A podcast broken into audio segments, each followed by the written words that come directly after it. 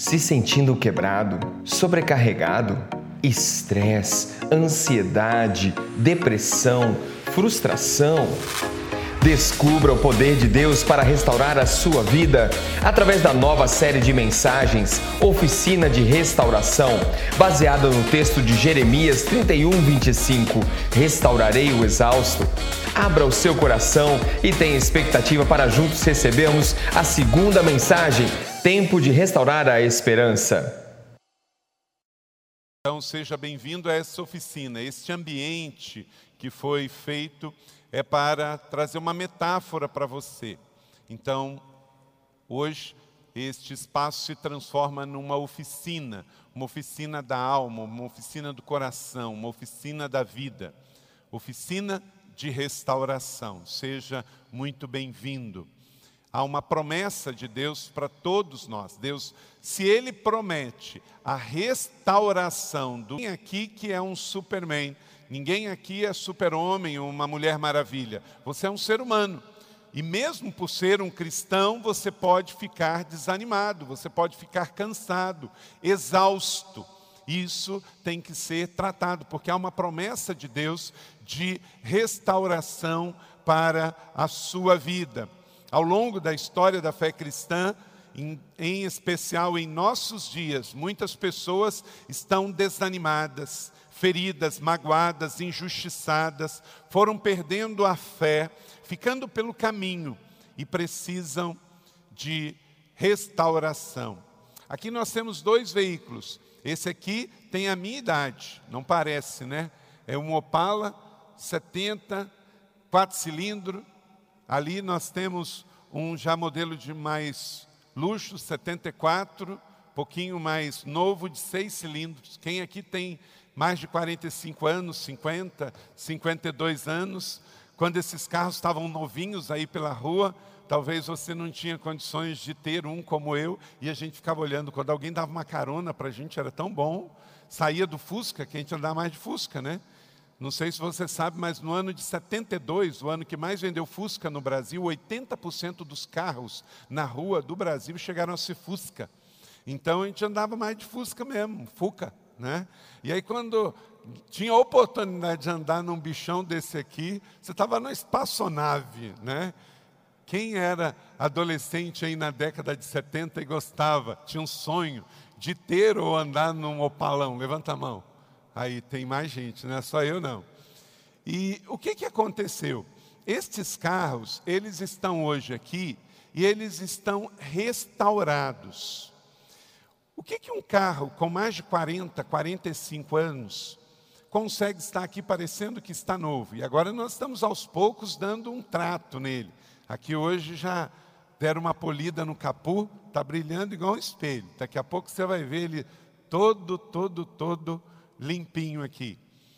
Não quer dizer que estes carros, eles não são antigos, eles não são imprestáveis, mas quando saíram da concessionária, começaram a andar pelas ruas da vida, talvez alguns bateram, tiveram que ter troca de peça, reposição, mas o fato é que eles foram restaurados e hoje eles estão aqui.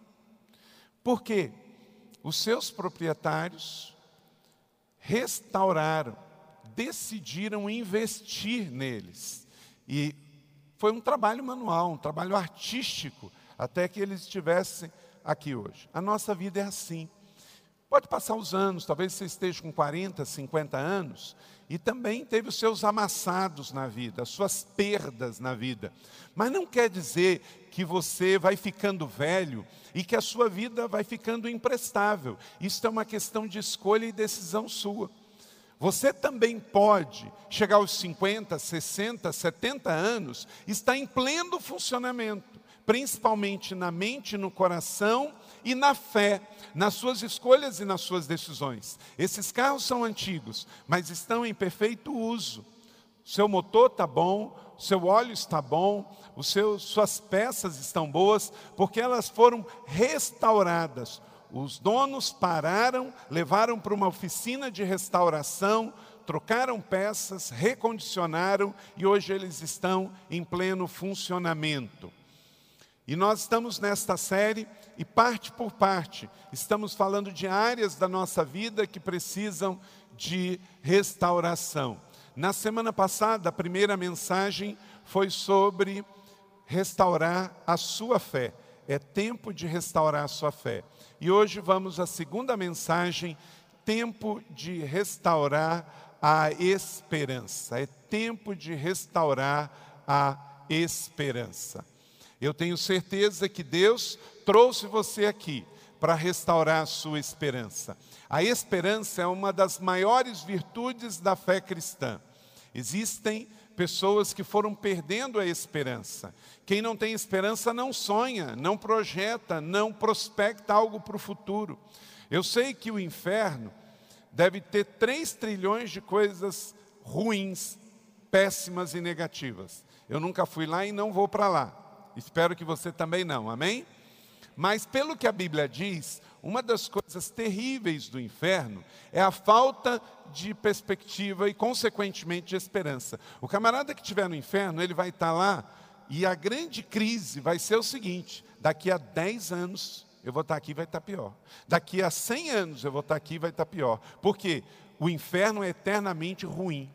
A vida na terra, ela não é assim. Porque depois de uma sexta vem um domingo, depois de uma tempestade vem a bonança, depois de uma crise vem a recuperação. Então há uma coisa chamada esperança, é uma grande virtude da fé cristã. Ela nos impulsiona, nos anima, por isso que você não pode ficar sem esperança. Se ela foi abaixando, tem que parar e tem que restaurar. Precisa de uma injeção de esperança esperança de dias melhores, que se está ruim é porque não chegou ao fim, esperança para recomeçar, esperança para rever, esperança para reiniciar, trabalhar relacionamentos quebrados. Se você interrompeu a sua faculdade, tempo de voltar. Planeja agora para julho, não, eu vou reabrir minha faculdade. Graças a Deus temos mais faculdades mais baratas. Programe, nós estamos no mês de maio. No mês de maio, agora, já visualize. Vou preparar tudo, vou pegar meus documentos, vou pegar, vou na faculdade e em julho eu vou me rematricular, em agosto eu vou voltar a estudar. Quem sabe fazer um curso novo, um curso técnico, um curso de idiomas. Você que quer fazer teologia para conhecer, venha fazer o IP, enfim, não pode ficar é parado, simplesmente lamentando por falta de esperança. E uma igreja como a nossa, ninguém recupera sozinho. Um carro desse teve que levar tempo e também ser empregado várias ferramentas. Quando um carro vai para oficina, olha a quantidade de chaves, diferentes tamanhos. Isso aqui é o que? Cura por si, resolve por si? Uma ferramenta não, mas é um instrumento. Na igreja também, se você ficar vindo só os domingos, é bom, mas não é o suficiente. Você precisa das ferramentas que a igreja pode proporcionar para você. Você precisa de uma célula, você precisa passar por um ano pelo ciclo do 30 semanas, admitindo o seu mau hábito, o seu pecado, sua dependência, codependência, compulsividade, Talvez você precisa de um aconselhamento cristão, procure aqui na igreja. Se você está com dívida, tem um ministério liderado pelo pastor Agnaldo, pelo Lázaro, para que você possa também receber um apoio, uma assessoria para a recuperação financeira, fazer um curso, fazer um retiro do satisfação, do rendição, do restauração. Enfim, são ferramentas. O que você não pode é ficar isolado, sozinho, só frequentando a igreja nas grandes celebrações. Deus quer nos trazer a consciência de que este é o lugar da nossa oficina de restauração. E restauramos a nossa fé, precisamos também restaurar a nossa esperança. E Deus coloca pessoas ao nosso lado para que sejam um instrumento de esperança para as nossas vidas. Então, tempo de renovar sua esperança. Salmo 25, verso 5, leia comigo. Minha esperança está em ti o tempo todo. uma declaração de fé. Vamos todos declarar em uníssono, todos juntos. Minha esperança está em ti o tempo todo. O mundo oscila, o mercado oscila, a bolsa, o dólar, o temperamento das pessoas, o clima, mas a nossa esperança, ela precisa estar depositada no Senhor. E não só de manhã, não só de tarde, não só à noite, mas o tempo todo. Nossa esperança está no Senhor, Ele é o nosso auxílio e a nossa proteção. Usando esta linguagem aqui de oficina, a esperança é o óleo da vida. Você pode dizer isso comigo? A esperança é o óleo da vida, ela lubrifica a nossa alma. O carro pode ser lindo, pode ter o seu motor arrumado, pode ter a sua carroceria restaurada, o seu interior completamente reformado, restaurado, com luxo, mas se não colocar óleo, não anda. Precisa de óleo. E no nosso caso, na nossa vida, a esperança é o óleo que lubrifica e que nos faz se mover. Alguns foram, ao longo da sua jornada, vendo a sua esperança ser roubada. Perdas de pessoas através do luto. É impressionante como tem pessoas que não recuperam a esperança depois de um luto. Perda de trabalho, crises financeiras, doenças, frustrações, decepções. Então você precisa de esperança, que é o óleo do motor do processo de restauração da sua vida. Algumas verdades e princípios sobre a esperança que estão na palavra de Deus. Deus quer e tem planos de esperança para a sua vida. Vamos colocar isso na primeira pessoa. Deus quer e tem esperança para a minha vida. Então Deus quer e Deus tem esperança para a minha vida. Está escrito em Jeremias 29, 11, um dos textos mais lindos das Escrituras, e eu gosto muito desse texto porque é um texto de um contexto difícil. Quando o povo estava exilado 70 anos num país pagão que era a Babilônia. Leia comigo, porque sou eu que conheço os planos que tenho para vocês, diz o Senhor, são planos de fazê-lo prosperar e não lhes causar danos, planos de dar-lhe esperança e um futuro. Então, se você está desesperançado, com problemas financeiros, com problemas de crescimento, não acredite que esta é a vontade de Deus, é o plano de Deus para a sua vida. Deus não se contradiz, está escrito aqui: eu tenho plano para você, e esse plano é para você crescer, prosperar, planos de paz, não causar nenhum dano para a sua vida. Isso não é teologia da prosperidade, isso é teologia bíblica do céu para minha e sua vida. Queira crescer, queira prosperar Deus está nesse negócio. Deus não é patrocinador da sua miséria. Deus não quer que você viva cabisbaixo, achando que o pior está por vir. Não, com Ele o melhor está por vir. Por isso há esperança para o seu futuro, declara o Senhor. Jeremias 31, 17. Tanto que no contexto desse texto, Deus vai dizer aos cativos da Babilônia através desse profeta Jeremias, que é chamado profeta da esperança. Olha, casem, deem seus filhos em casamentos, plantem jardins, arrumem as suas casas. Se Deus não quisesse a nossa prosperidade, falaria: ó, vai vivendo um dia de cada vez, porque você vai para o céu mesmo, este mundo aqui não oferece nada de bom. Deus não tem essa teologia para nós. Há uma outra verdade. Existem pessoas vivendo sem esperança, e talvez na sua família, no seu trabalho. Certo dia, de fome e desespero, no reino de Israel, Jorão disse: Essa desgraça vem do Senhor, porque devo ainda ter esperança no Senhor. Olha para cá. As circunstâncias não podem determinar a nossa esperança. A nossa esperança está em Deus o tempo todo. Então, se houver um dia de crise, que ninguém aqui está isento, coisas ruins acontecem com pessoas boas, como aconteceu aqui, não faça como Jorão. Por que, eu vou me depositar minha esperança no Senhor? Tem fome na terra.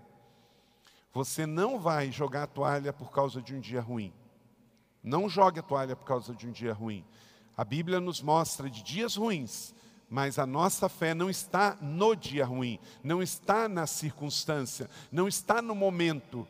Elevo meus olhos para os montes, de onde me vem o socorro. Há uma estabilidade naquele que coloca a sua fé no Senhor. Existem pessoas pessimistas, a Bíblia fala sobre isso. Os nossos dias na terra são como uma sombra sem esperança. Você não pode julgar a vida plena de Deus por uma circunstância na terra. Quem aqui já perdeu alguém que am, amou muito na sua vida, seja sua familiar, parente, amigo? Levanta a mão. Todo mundo. Pessoas morrem. Aqui em São José, 100% das pessoas morrem. Não estou querendo ser fatalista, mas essa pessoa que está do seu lado, um dia vai morrer. A grande questão é se você vai antes dela. Não é? Agora, é claro, ninguém que está com pressa. Né? Se você tiver com pressa, fala com Deus sobre isso. Né? Eu não estou, não. Se alguém quiser, passa na frente. Né? Queremos ver porque a vida é bela e Deus tem muita coisa para nós. Amém ou não amém? Quem aqui quer ver bastante? Levanta a mão. Isso, gostei quem levantou as duas mãos. É isso aí, ó, ver bastante para você cantar, para você tocar, para você dançar, para você pintar, para você orar, para você jejuar, para você evangelizar, para você ver o reino de Deus, para você ver os seus filhos crescendo, seus netos crescendo, para você deixar um legado na terra. Então ore a Deus e fala sobre isso. Senhor, eu quero viver muitos anos. E quando partir, ainda quero partir sem dar trabalho para ninguém aqui na terra. Não é isso? Você pode pedir isso a Deus. E é bom também viver com as maneiras sábias para que você não tenha os seus dias abreviados, não é? Tenha cuidado como você vai viver. Então, Deus tem planos e esperança para a sua vida. Existem pessoas vivendo sem esperança e no contexto social elas são ignorantes, como Paulo diz, elas não conhecem a beleza da vida. Você quer ver quando você vai num velório, quando tem pessoas sem esperança? Num velório de um crente tem tristeza, mas tem a esperança do reencontro. Agora, eu já fui em velório que é, é, é, tenso, né? Quando você vai no velório de uma pessoa que não tem esperança, como diz Paulo em 1 Tessalonicenses 4,13, tem gente que quer entrar no caixão junto, não quer deixar sepultar a pessoa, porque no fundo há ali algumas coisas, talvez como falta de fé, falta de certeza para onde a pessoa vai, remorso, tem muito disso, de remorso, não é? Eu estive em Recife ontem, na ordenação do meu amigo bispo Michel, é, Miguel Uchoa. Ele foi ordenado ontem arcebispo da Igreja Anglicana do Brasil, lá em Recife. E ele está vivendo um momento muito difícil. Você, inclusive, pode colocar o nome da esposa dele em oração. Há um ano atrás, a sua esposa, ela tinha feito uma cirurgia bariátrica. Depois, ela Passou alguns anos, ela precisou fazer uma cirurgia de hérnia e essa cirurgia teve uma complicação. E a sua esposa Valéria está há um ano no hospital. Um ano. Um ano. Sabe o que, que o Miguel faz todo dia? Ele vai no hospital ver ela. Todo dia. Todo dia ele vai no hospital. Isso é uma declaração linda de amor. Então, uma coisa que talvez para a igreja pudesse ser um momento muito difícil, mais do que já é, tem sido suavizado por causa do amor que este homem tem demonstrado através desta situação, amando sua esposa. Uma pessoa assim poderia ver tudo negro, tudo difícil. Conversa um pouquinho com Miguel, estive com ele ontem. Ele tem esperança dentro dele. Então, se você está vivendo um tempo difícil, talvez não tão difícil quanto o reverendo Miguel, tenha esperança, porque creia no Deus da esperança. Uma coisa muito difícil, eu vejo muito isso, inclusive pela internet. Tem pregadores que, por causa das adversidades da vida, foram se tornando secos, foram se tornando é, céticos com relação à vida e a Deus. E sabe qual é o problema? O pessimismo gera ceticismo e o ceticismo pode levar a pessoa ao cinismo. Isso é comum hoje.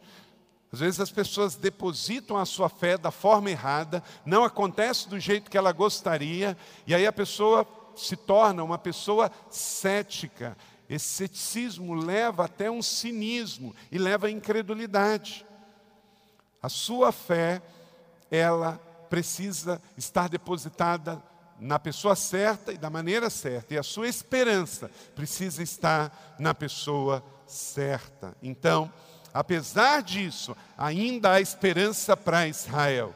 Esdras 10, 2. Então, apesar do mundo, apesar do mal, apesar do diabo, apesar das circunstâncias, apesar da dor, da incredulidade, da tristeza, há esperança para o mundo, porque Jesus é a esperança. Há esperança para a sociedade. A igreja é a esperança do mundo. Então, não vamos jogar a toalha, que amanhã você chegue no seu trabalho, na sua escola, entornando a esperança. Quando alguém te perguntar, rapaz, de onde você está vindo? Eu estou vindo de um encontro com Deus. Eu estive na minha igreja ontem à noite, hoje de manhã antes de sair de casa eu já li a Bíblia, eu já li o meu devocional e a minha esperança foi renovada. Ela não está nas coisas, nas circunstâncias. A minha esperança não está no salário, não está na questão da saúde. Ela foi depositada no Deus da esperança.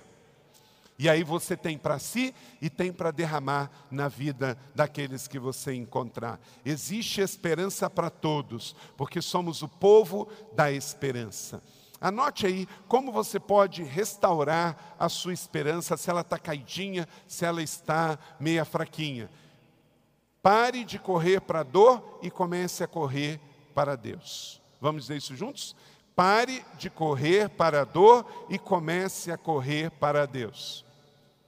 Tem pessoas se mutilando na sua dor física e na sua dor emocional.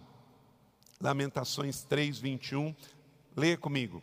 Todavia, lembro-me também do que pode me dar esperança. Leve a sua mente a pensar em outra coisa. Se você pensar em pecado, você vai pecar.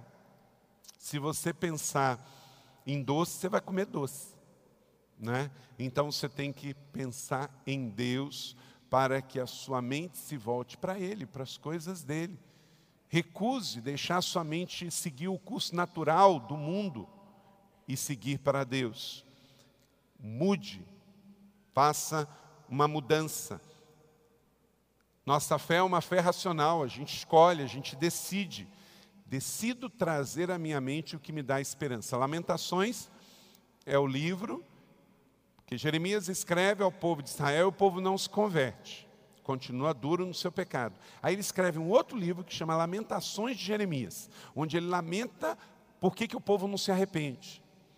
E aí ele, em vez de ficar pensando no pecado do povo, ele diz: torno trazer à mente o que me dá esperança. Por exemplo, que Deus é amor, que Deus nunca vai desistir da gente. Então ele programa a sua mente para as coisas que podem lhe trazer esperança. Pega aí o seu esboço, escreva uma coisa que quando você pensa te dá esperança. Escreve aí. Seu filho te dá esperança, escreve aí.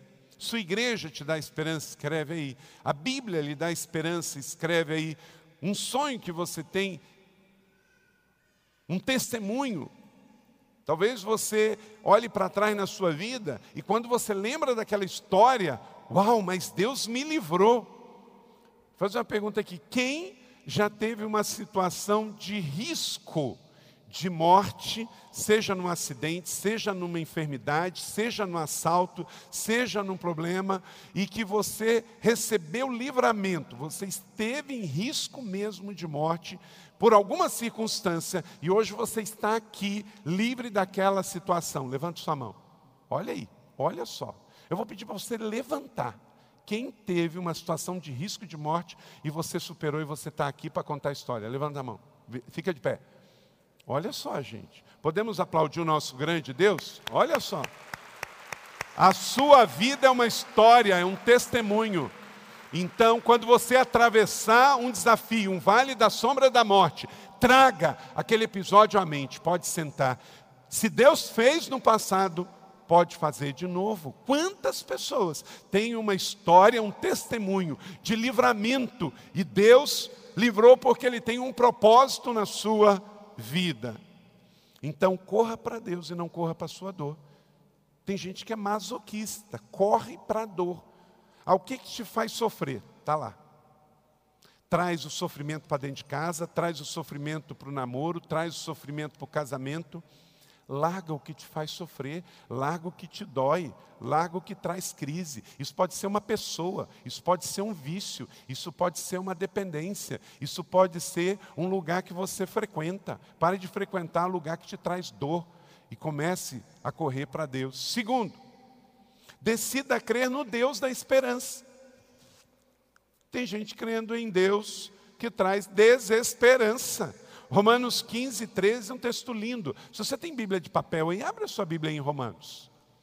Grifa esse texto, porque o texto, pega esse texto aí, bota lá na sua rede social. Meu Deus, tem gente, hoje à noite, que antes de dormir precisa receber de novo esse texto. Vamos ler juntos? Que o Deus da esperança os encha de toda alegria e paz por sua confiança nele, para que vocês transbordem de esperança pelo poder do Espírito Santo. Transbordar de esperança, transbordar de esperança, coisa boa. Assim, ó, você chega uma pessoa que está sem esperança, encosta nela, assim, ó, vai sair de você para lá, vai sair de você para lá, porque você tem esperança. Isso é lindo demais, gente. É lindo, é inspirador ter esperança. O Deus da esperança não é o Deus do medo, do caos, da tragédia, da tristeza, da religião. É o Deus da esperança. Bota a mão no seu coração e diga: Eu creio no Deus da esperança. Por isso podemos cantar sobre isso, como Felipe cantou aqui. E por que temos o Deus da esperança? Anote aí três subpontos que fala deste Deus. Deus sabe, Ele sabe a sua dor. Não há dor que bateu em você que não tenha batido primeiro no Senhor. Ao ver as multidões, teve compaixão delas, porque estavam aflitas e desamparadas como ovelhas sem pastor. Mateus 9, 36. O Salmo 56, verso 8, diz: Registra tu mesmo o meu lamento, recolhe as minhas lágrimas em teu odre, acaso não estão anotadas no teu livro? Minha irmã, meu irmão, querida mãe, não existe uma lágrima que está correndo no seu olho que não tenha sido notada por Deus, o Deus da esperança. E sabe o que, que ele faz? Ele recolhe, guarda num odre, quer dizer, ele registra, ele tudo, ele tudo sabe. Ele também se importa, Deus se importa. Jesus chorou, João 11, 35. Se Deus não se importasse, Jesus não choraria pelos seus amigos. Deus pode, Ele tudo pode. Creia no Deus que tudo pode, porque a Bíblia diz que Ele tudo pode. Filipenses 4,13. Posso todas as coisas? Posso todas as coisas naquele que me fortalece. Jesus disse: o que é impossível para os homens é o que? Possível para Deus. Esta igreja crê no Deus do impossível. Três, para você restaurar sua esperança nesta oficina de restauração. Esta é uma casa de restauração e este é o melhor tempo, é o tempo de restauração da sua esperança. Ande com integridade de conduta. Salmo 25, 21 está escrito: que a integridade e a retidão te protejam, porque a minha esperança está em ti. Deus é o Deus da esperança e eu vou fazer a minha parte. Deus vai me achar reto, íntegro, porque isso nos protege. Gente, tem muita gente que está sofrendo, porque não foi íntegro, não foi justo. Há uma estatística que diz que em regiões mais perigosas, onde há um domínio do tráfico, onde há comunidades que são oprimidas pelo tráfico, cerca de 70%, 70% dos jovens que chegam a esse envolvimento, eles não completam 18 anos de idade. É muita coisa. Deus não fez um jovem para morrer adolescente. Está é? Tá aí bem famoso nas redes sociais, um rapaz de 20 anos de idade que chegou na beira de uma escola em São Paulo para assaltar mães que deixavam seus filhos, pais que deixavam seus filhos e perdeu a vida. Por quê? Não andou em integridade. Não foi Deus que matou, não foi o diabo que matou. Foi a pessoa que fez escolhas de andar no pecado. O diabo, ele vem matar, roubar e destruir. Se você decide andar na integridade, a integridade o protegerá. Não minta, não entre em violência. A Bíblia diz: aquele que mata pela espada, pela espada morrerá. Não há futuro para quem anda na mentira, não há futuro para quem anda na violência. O caminho do tráfico no Brasil tem sido sedutor para muitos jovens, porque vem o diabo e fala: olha, está vendo? Olha, você não vai trabalhar tanto e vai ter os seus bens. E muitos jovens se enveredam por esta vereda e com isso tem os seus dias abreviados. Ande em integridade de conduta, escolha ser fiel, escolha ser íntegro. Salmo 62, verso 10: Não confie na extorsão, nem ponha a esperança em bens roubados. Se suas riquezas aumentam, não ponham nelas o coração. Não ponham nelas o coração. Eu lembro uma vez, eu estava no interior e a gente ia comprar num lugar em que era armazém, esse tempo que tinha opala, né? tinha armazéns chamados secos e molhados. E o proprietário, ele botava um papel grosso em cima da balança. Ele já gostava de colocar o papel grosso, porque o papel grosso pesava mais. E ele botava papel bem grosso embaixo de um ventilador bem grande, para o ventilador pesar em cima da folha. E depois ele vinha com a mercadoria em cima.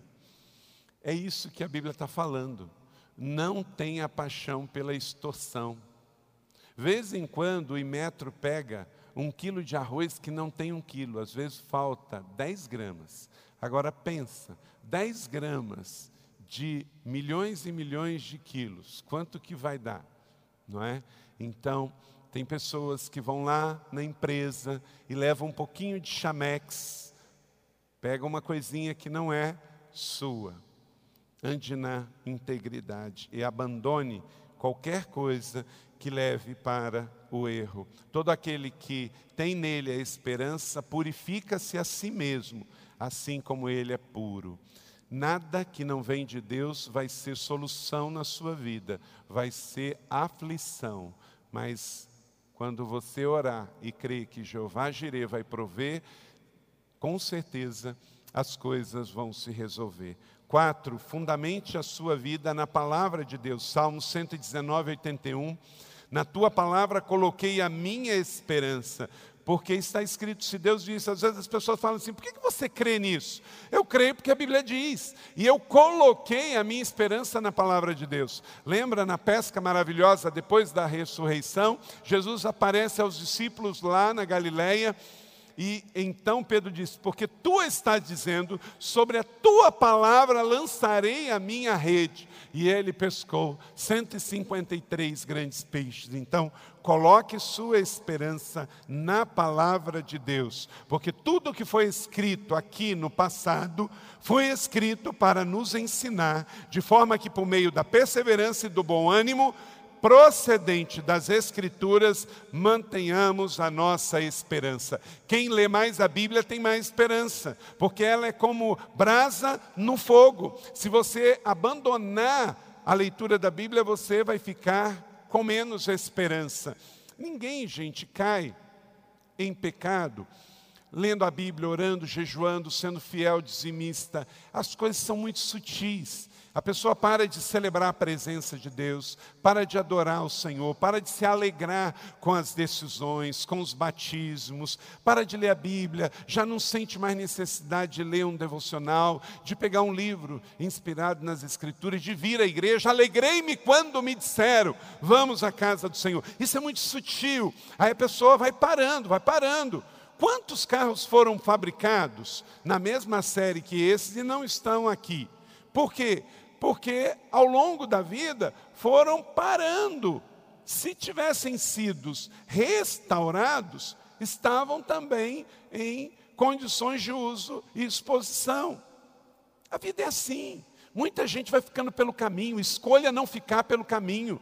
Diga no seu coração: eu não vou ficar pelo caminho. O Senhor me criou, o Senhor me salvou, o Senhor me chamou. Eu vou viver até o fim da minha vida na terra, cumprindo os propósitos de Deus. Eu vou dar fruto, eu vou ter sonho, eu vou ter visões. Cada fase da vida tem uma beleza, é claro.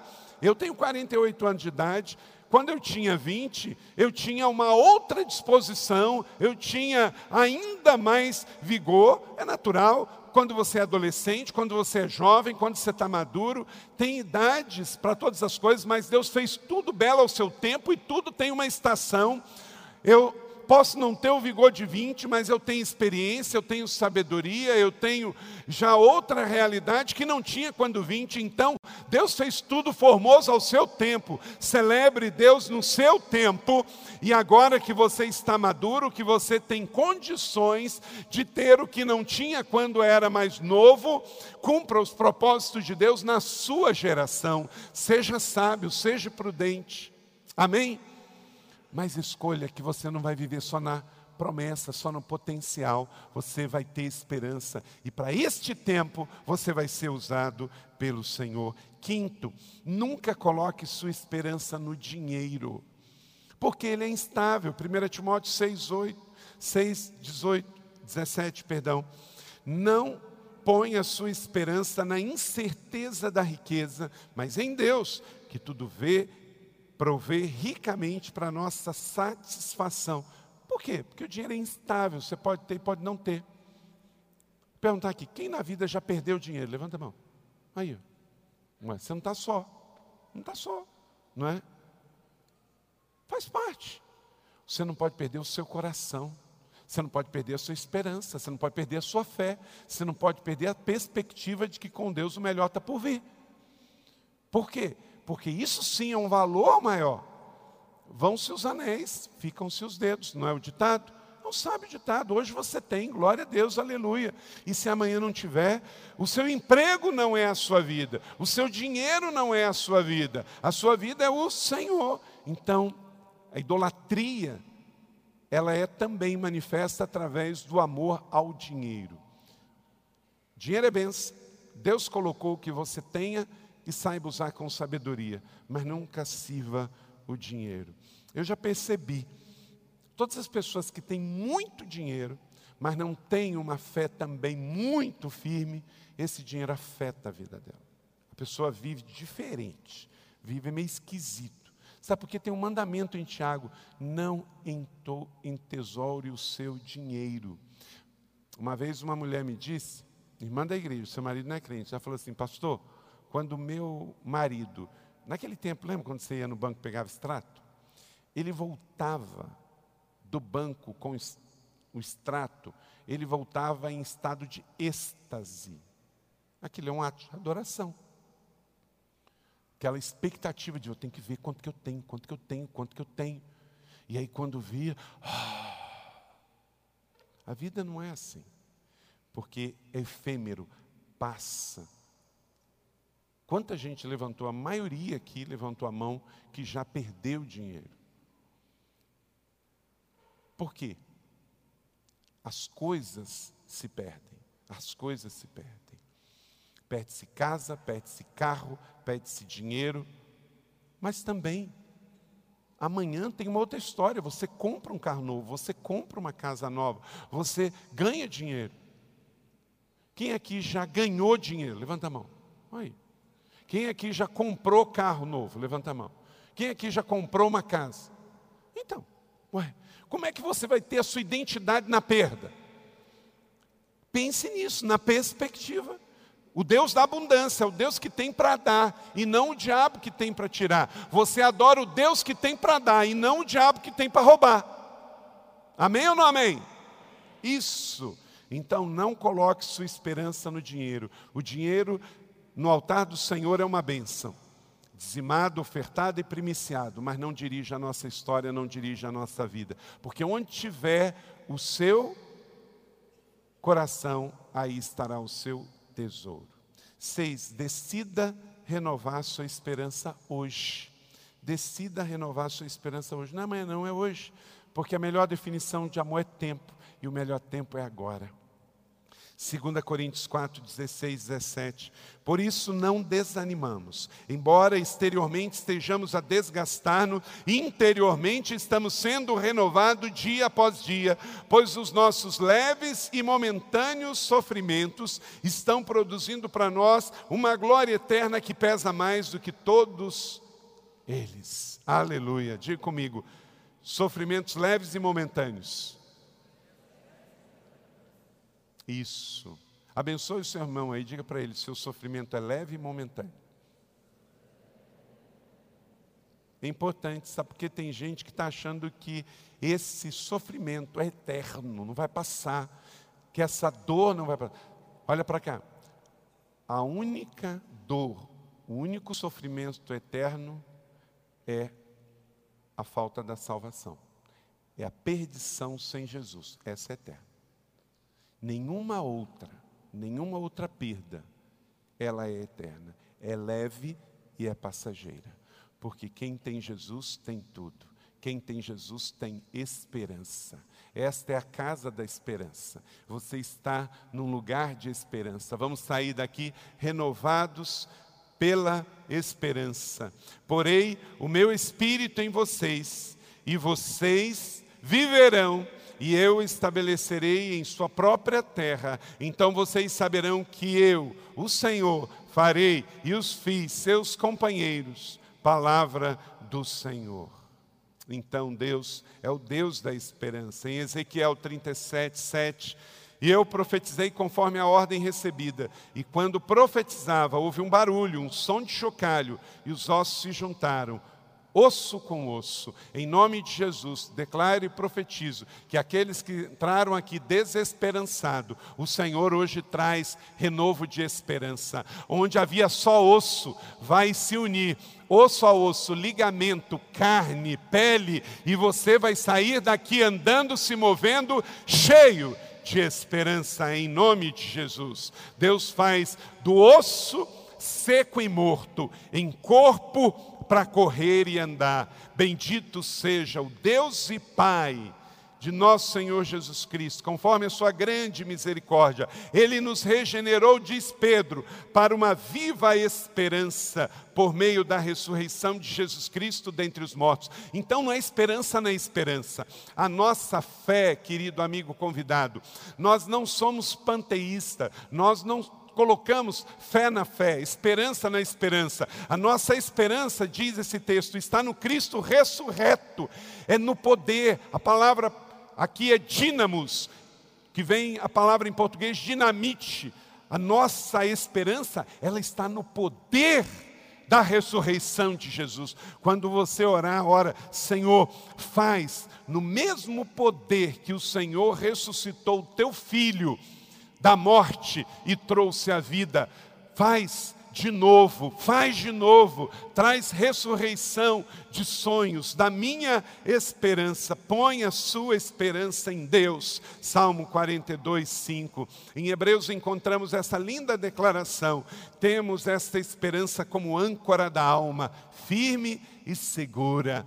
Essa esperança, qual esperança? A viva esperança da carta de Pedro esperança que foi dada pela ressurreição de Jesus. Não é religião, não é palavra do homem, não é instituição, não é igreja em si, mas você pode ter esperança, uma viva esperança pela ressurreição de Jesus Cristo. E Paulo diz em Romanos 5:5, e esta esperança não decepciona, porque não é promessa de político, não é promessa de homem, não é promessa de religioso, não é promessa de chefe, não é promessa nem de filho e nem de pai, é promessa de Deus sobre a sua vida. Essa esperança não decepciona, porque Deus derramou o seu amor em nossos corações por meio do seu Espírito, que Ele nos concedeu. Romanos 5, 5. Amém? Por isso que Deus deu o seu Espírito e o chamou de consolador. Nós temos o Espírito Santo que é o professor, sim, que é aquele que convence, sim, que é aquele que empodera, sim, mas também é o que consola. porque Ele vai restaurar o exausto, Ele vai restaurar o cansado, Ele vai trazer alegria ao que está triste. E esta mensagem fica para domingo que vem tempo de restaurar a alegria. Então, oficina de restauração, creia que Deus tem restauração para a sua vida, restaurando a sua fé, restaurando a sua esperança. E semana que vem vamos pensar em restaurar o sorriso, a alegria, a chara de Deus na nossa vida. Semana que vem. Você recebe esta palavra de esperança? Amém. Que ela invada sua mente, seu coração, sua casa, tudo que você chama seu, que os seus olhos brilhem de esperança, que do seu interior esta viva esperança possa contagiar todos que estão ao seu lado, aqueles que te seguem nas redes sociais, possam perceber o quanto você está inundado de esperança. Amém?